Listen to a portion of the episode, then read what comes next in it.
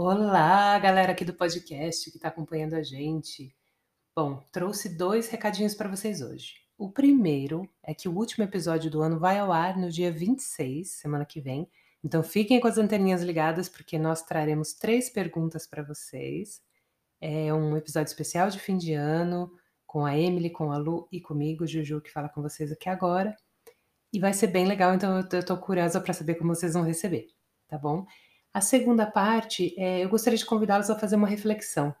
Eu estava conversando com um grande amigo a respeito da caridade e ele me dizia que sentia um desconforto enorme porque toda vez que ele se envolvia em algum ato de caridade ou de trabalho voluntário, enfim, ele sentia uma satisfação enorme e ele sentia que isso, de uma certa maneira, tirava o protagonismo da ação, que é justamente o importante é você ajudar alguém, não importa se aquilo te causa bem-estar ou não.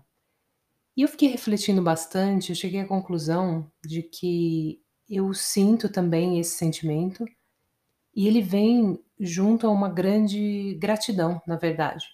Porque se eu posso ajudar alguém, ou se eu posso fazer caridade, ou se eu posso é, oferecer horas de trabalho voluntário, isso quer dizer que eu tenho o suficiente, né? Que não me falta e que eu consigo dividir aquilo. Então eu fiquei pensando que o bem maior da, da, da caridade é a gratidão né? Além de tudo, gratidão de quem oferece e gratidão de quem recebe.